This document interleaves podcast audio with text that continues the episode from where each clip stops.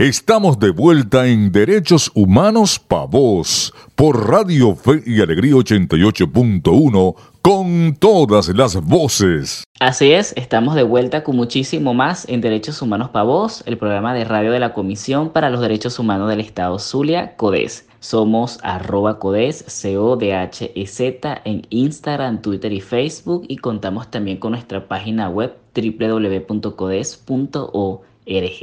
Les cuento que el Día Internacional de la Visibilidad Transgénero se celebra el 31 de marzo de cada año. Esta es una fecha importante que se creó con la finalidad de crear conciencia y sensibilizar a la población mundial para acabar con la discriminación hacia las personas transgénero. Lamentablemente, a pesar de lo mucho que se ha tratado este tema en todo el mundo, en muchos países precisamente siguen ocurriendo atropellos y violaciones en contra de las personas transgénero y de toda la comunidad LGBTIQ. Existen naciones que castigan a estas personas inclusive con sus propias vidas, donde son secuestradas, encarceladas, ejecutadas y asesinadas. Por eso, como parte de lo que significa la visibilidad, que no es más que brindar espacio a todas las personas a través de las plataformas existentes. Hoy damos la bienvenida a Kiara Lugo. Ella es activista de la organización Ciudiver. Muy buenos días, Kiara, bienvenida. Bueno, hola, buenas tardes, feliz sábado.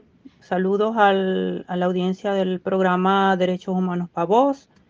Y bueno, aquí estoy para responderle sus preguntas. Kiara, en el marco del Día Internacional de la Visibilidad Transgénero, ¿qué tanto ha avanzado o retrocedido Venezuela en materia de visibilidad para la comunidad trans? Bueno, ¿qué tanto ha avanzado o retrocedido Venezuela en materia de visibilidad para la comunidad trans? Eh, bueno, yo pienso que en vez de avanzar es todo lo contrario, ha retrocedido como todo, eh, todo aquí en Venezuela. Todos nuestros derechos han retrocedido, yo digo que como 20, 30 años. Eh, estamos en, la, en el siglo XX, aunque ya estamos en el año 23 del siglo XXI. nosotros las personas trans en Venezuela tenemos la necesidad de que se cree un proyecto de ley tanto a nivel nacional, en la Asamblea Nacional, como en los entes legislativos estadales y municipales. Este, estas, leyes, eh, el, fin es que garanticen este, el trato de no discriminación a las personas por su orientación sexual o por su identidad de género. Este, los estados deben crear políticas públicas de reconocimiento, de respeto, de no discriminación este, a, la, comunidad LGBT eh, eh, plus, en especial a la comunidad trans, este, y con esto este, se puedan crear espacios para este, la inserción social, ¿verdad? mediante la incorporación a servicios como la salud, la educación, el trabajo, este, la asistencia social, por ejemplo, a, el derecho a la vivienda, a las personas trans, eh, entre otras cosas. Ahora bien, Kiara, el derecho a la identidad se relaciona intrínsecamente con ser visibles ante los demás. ¿Qué significa que los estados reconozcan el género autopercibido de las personas y se les permita el cambio de nombres? ¿Qué, qué significa que los estados no reconozcan? Bueno, que este el fin principal es que el derecho a la identidad nos protege, ese es el, lo principal, lo primordial. Eh, nos protege en todas las áreas sociales, como en la salud, la educación, la alimentación, todo lo que estaba comentando en la pregunta anterior.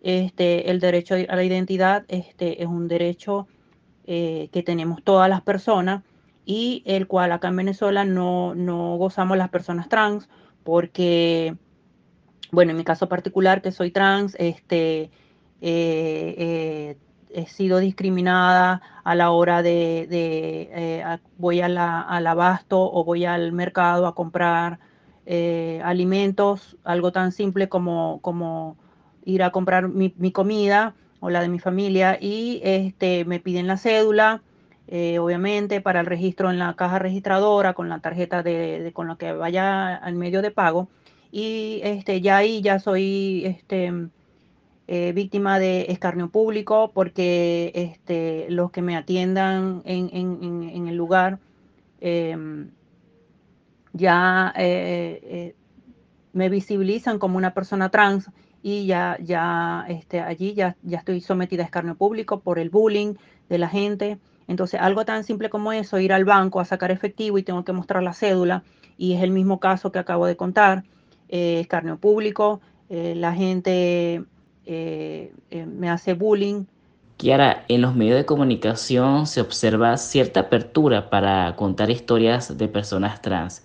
¿Qué tan relevante es darles estas plataformas a una comunidad marginada históricamente?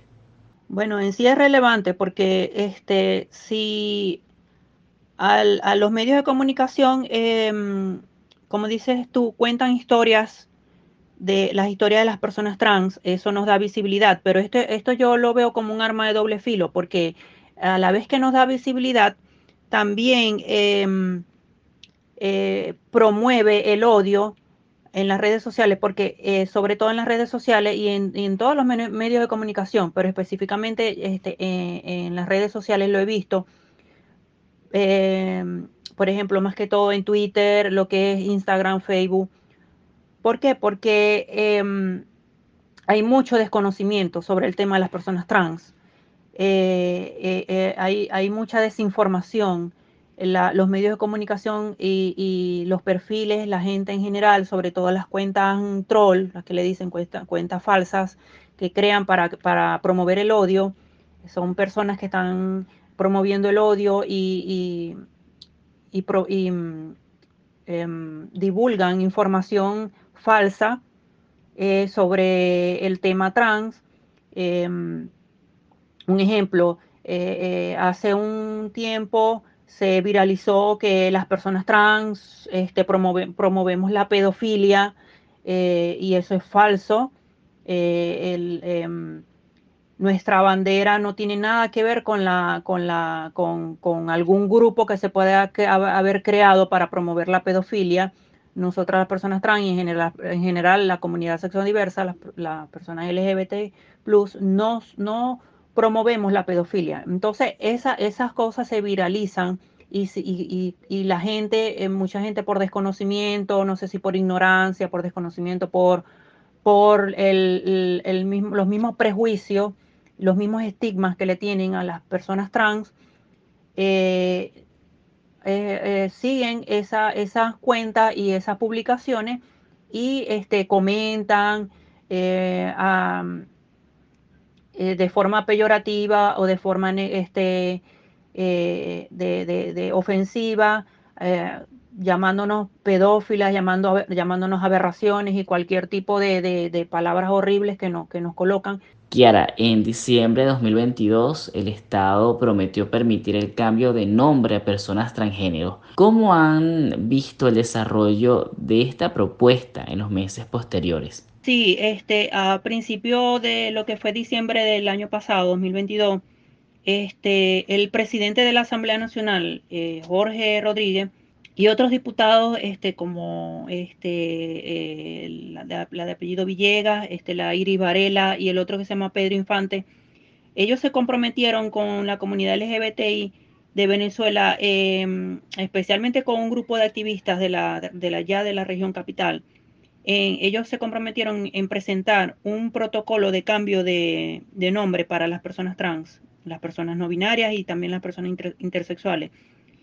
Esto según lo establece el artículo 146, que es de la, de la Ley Orgánica de Registro Civil, lo que hablaba hace rato, la pregunta anterior. Este, eh, ellos inicialmente propusieron que, eh, comenzarían con un grupo de 15 personas que serían seleccionadas por ellos mismos este, en el caso e, eh, de, ellos en la Asamblea Nacional, eh, este tema lo iba liderando la diputada Iris, Varela, donde ella misma comunicó en, eh, ese mismo mes, en diciembre pasado, que ella iba a presentar un, modelo que ella llamó de nota marginal así lo llamó, donde se iba a hacer, iba a ser, que eso sí iba a ser, iba a ser estampado y aplicado a todas las actas de las personas trans que, que acudieran a, a, sus registros civiles de sus lugares de domicilio, ¿verdad?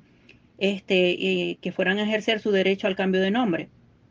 Este, este modelo, como ella lo, dijo, de, nota marginal en, en, la, en las actas de nacimiento, sería, sería utilizado para, para este, que se iniciara el procedimiento como primer paso sobre lo que es la rectificación en lo, en lo que es este, este documento, la partida de nacimiento, y reconocer así el cambio de nombre este, y luego esto vendría a una segunda fase, como lo dijo, eh, que, en el que se realizaría ya en el SAIME, para así con este documento ya este, de la partida de nacimiento rectificada, y, con este documento permitirse eh, la emisión del documento de identidad con el nuevo nombre, ya el nombre autopercibido de las personas trans, este, bueno, este iba a ser el proceso.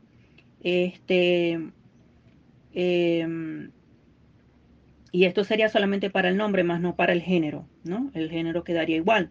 Pero esto mm, hasta ahora solo ha quedado en eso, en las palabras que ella dijo en, en diciembre. Kiara, muchas gracias por habernos acompañado esta mañana.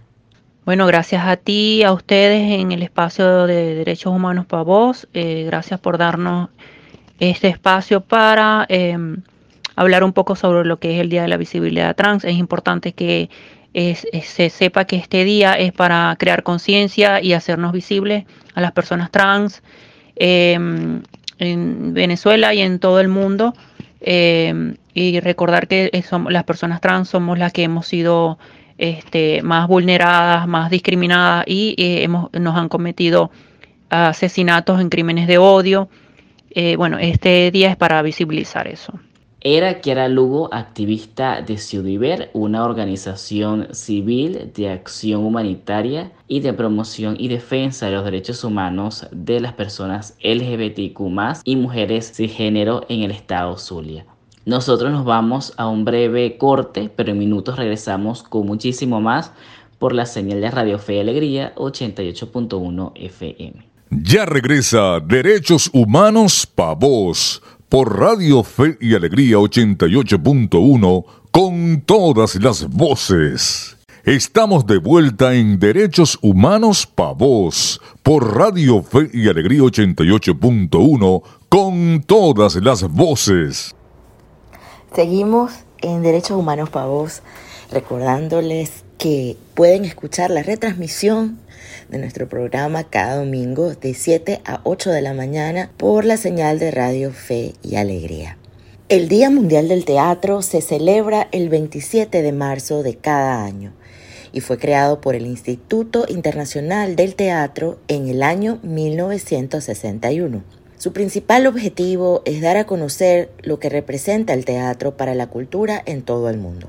El teatro es un movimiento cultural que tiene trascendencia mundial y que se caracteriza por una puesta en escena de un grupo de comediantes y artistas frente a un auditorio, donde asisten un gran número de espectadores. Ahora, ¿cómo las artes escénicas pueden ser un puente para hacer activismo y promover los derechos humanos?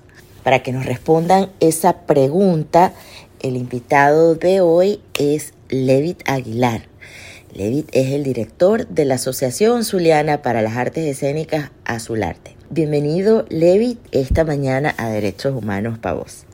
Muchísimas gracias por esta oportunidad. A todo el equipo de Derechos Humanos para vos, le saluda Levit Aguilar, director de la Asociación Zuliana para las Artes Escénicas Azularte, estudiante de la Universidad del Zulia, de su Facultad Experimental de Arte. Desde sus inicios Azularte ha promovido las artes escénicas en la región a través de diversas manifestaciones.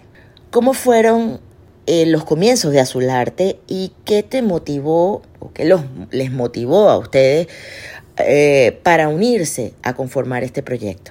Azularte nació en un camerino de un circo que estaba en la ciudad de Maracaibo.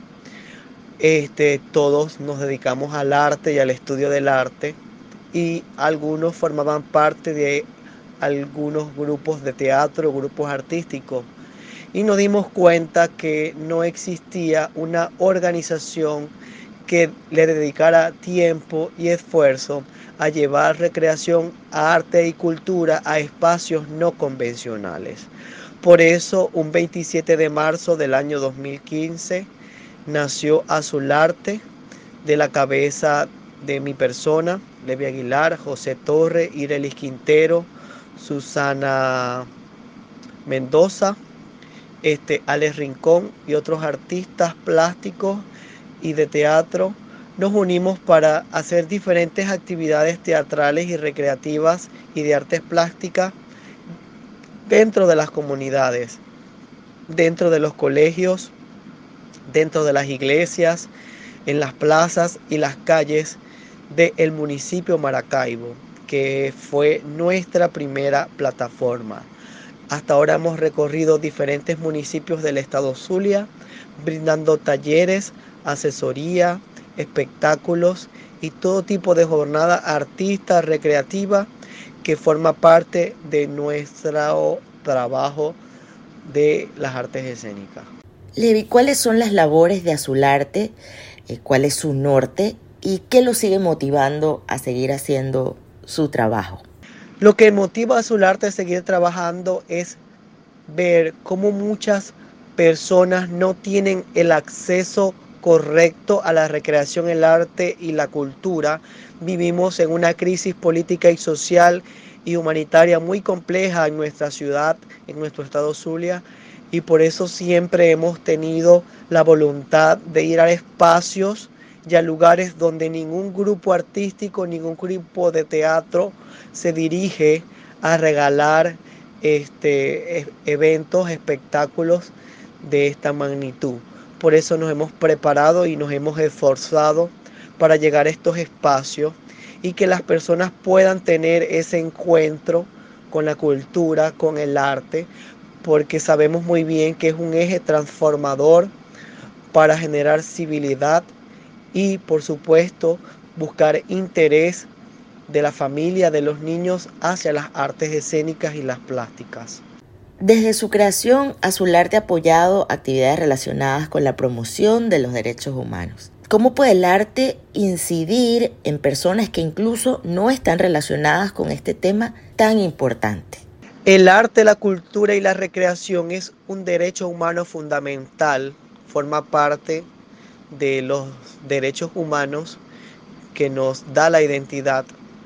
Entonces para nosotros es sumamente importante hacer este tipo de trabajo, de incluir a las personas que no están dentro de un entorno cultural, que no eh, tienen acceso a teatros, a museos o a espacios culturales, nosotros podemos generar este tipo de alternativas y acercar a la familia a la recreación, el arte y la cultura. Es sumamente importante porque tenemos en cuenta que la cultura genera identidad, genera civilidad. Entonces, siempre seguimos trabajando y buscando apoyo de diferentes instituciones para llegar a estos lugares donde no tienen acceso.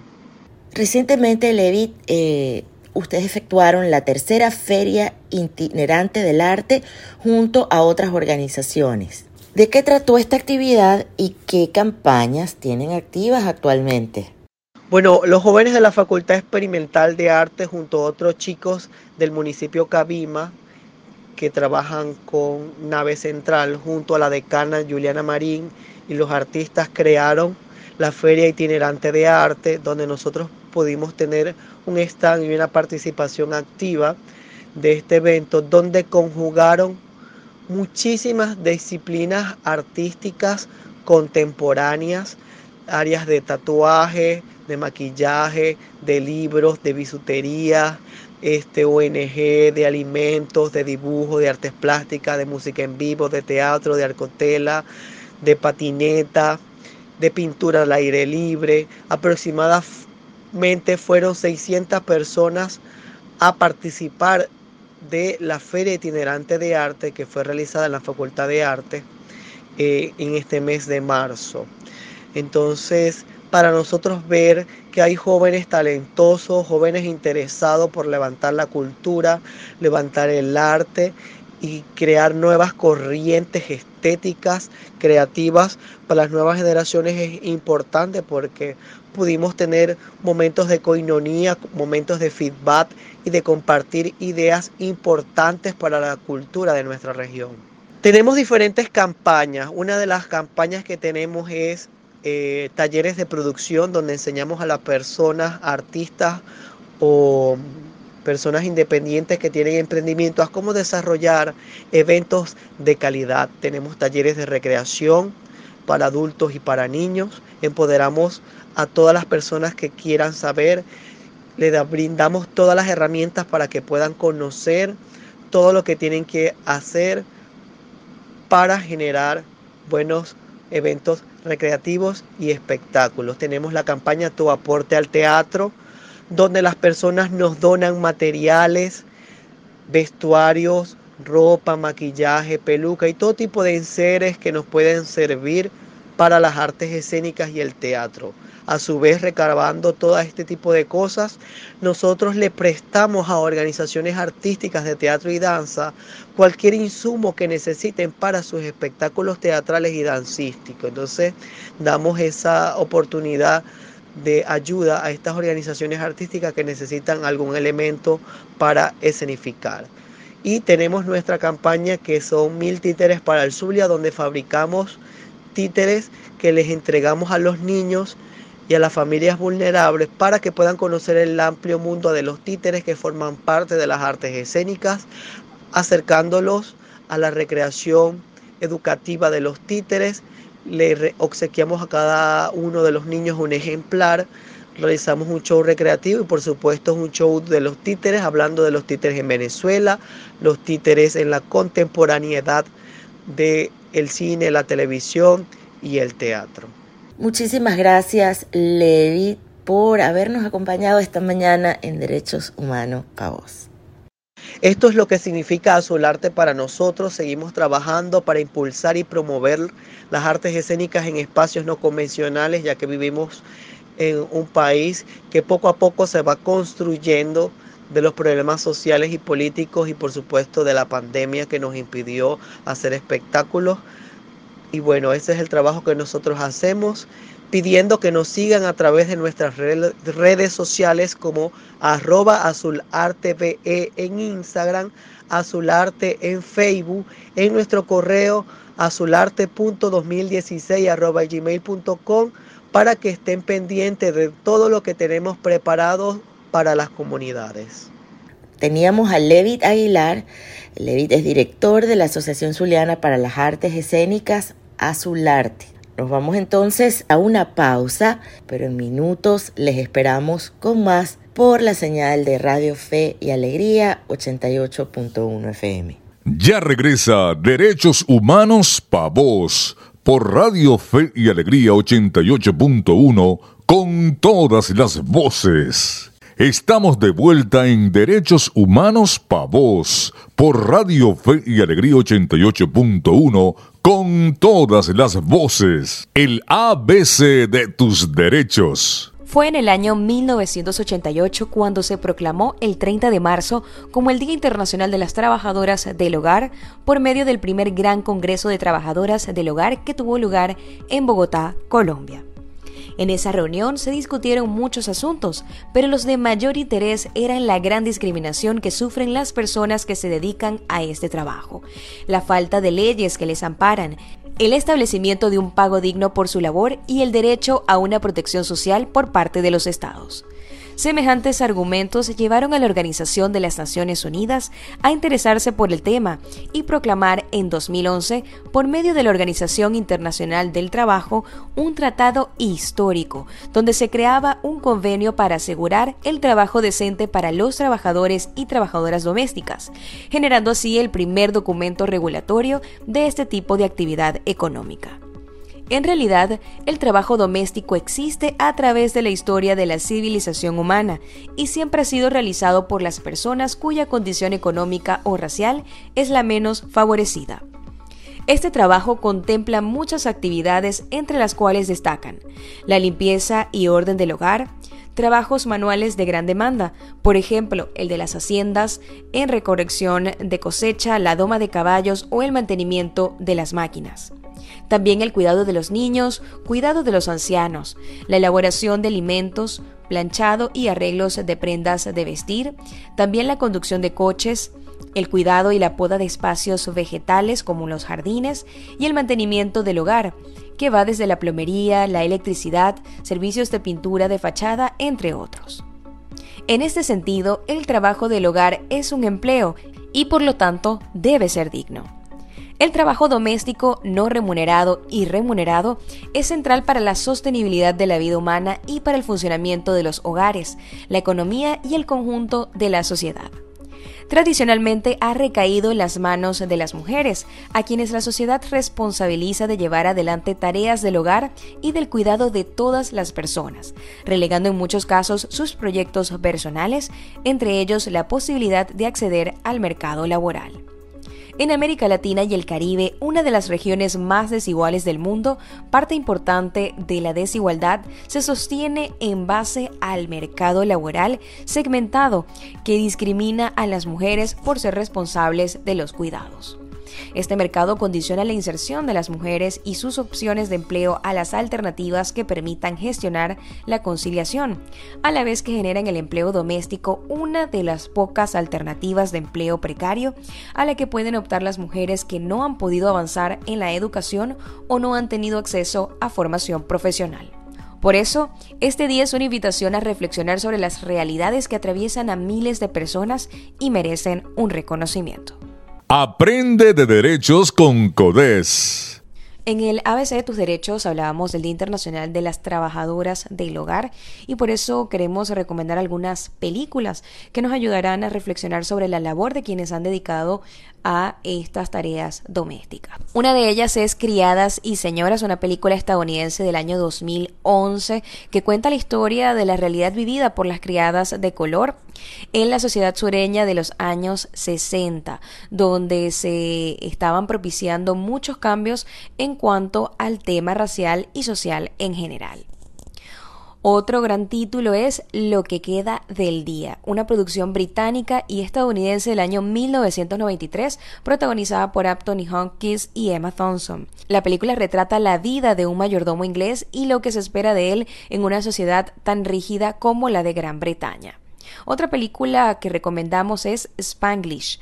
Aunque un tanto más ligera que las anteriores, esta película protagonizada por Paz Vega y estrenada en 2004 es un pequeño esbozo de la realidad de muchas mujeres latinas que emigran a los Estados Unidos y deben enfrentarse a una cultura e idioma muy diferente al de ellas mientras hacen su mayor esfuerzo por ganarse el pan día tras día. Ahora bien, y con estas recomendaciones y estas reflexiones, momento de que nos despidamos, pero queremos agradecer a Kiara Lugo, activista de la organización Ciudadanía Diversa, Ciudiver, y también a Levit Aguilar, director de la Asociación Zuliana para las Artes Escénicas Azularte, por habernos acompañado en esta mañana. Tras los micrófonos estuvimos acompañándoles en esta hora de Derechos Humanos para Vos, María Alejandra Sánchez, Héctor Brito y quien les habla, Adriana González, certificado de locución 49286. En la producción general Winston León, en la coordinación de servicios informativos Graciela de Los Ángeles Portillo y en la dirección de Radio Fe y Alegría Maracaibo, Iranía Costa. Nuestras redes sociales son arroba codes, C-O-D-H-E-Z, en Instagram, Twitter y Facebook. Y nuestra página web disponible para su consulta www.codes.org. Recuerda que puedes sintonizarnos en la próxima edición de Derechos Humanos para Vos por la señal de Radio Fe y Alegría 88.1 FM todos los sábados a partir de las 9 de la mañana y también la retransmisión está disponible los días domingo a partir de las 7 de la mañana. Ahí nos encontrarás hablando de derechos humanos.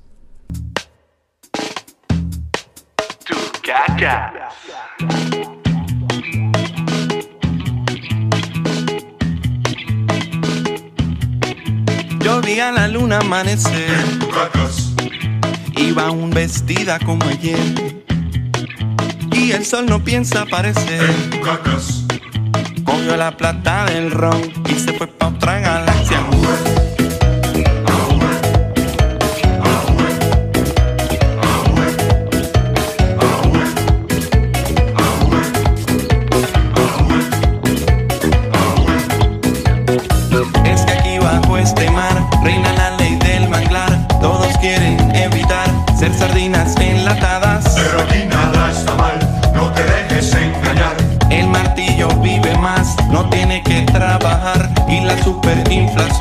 Es un mito del pez globo.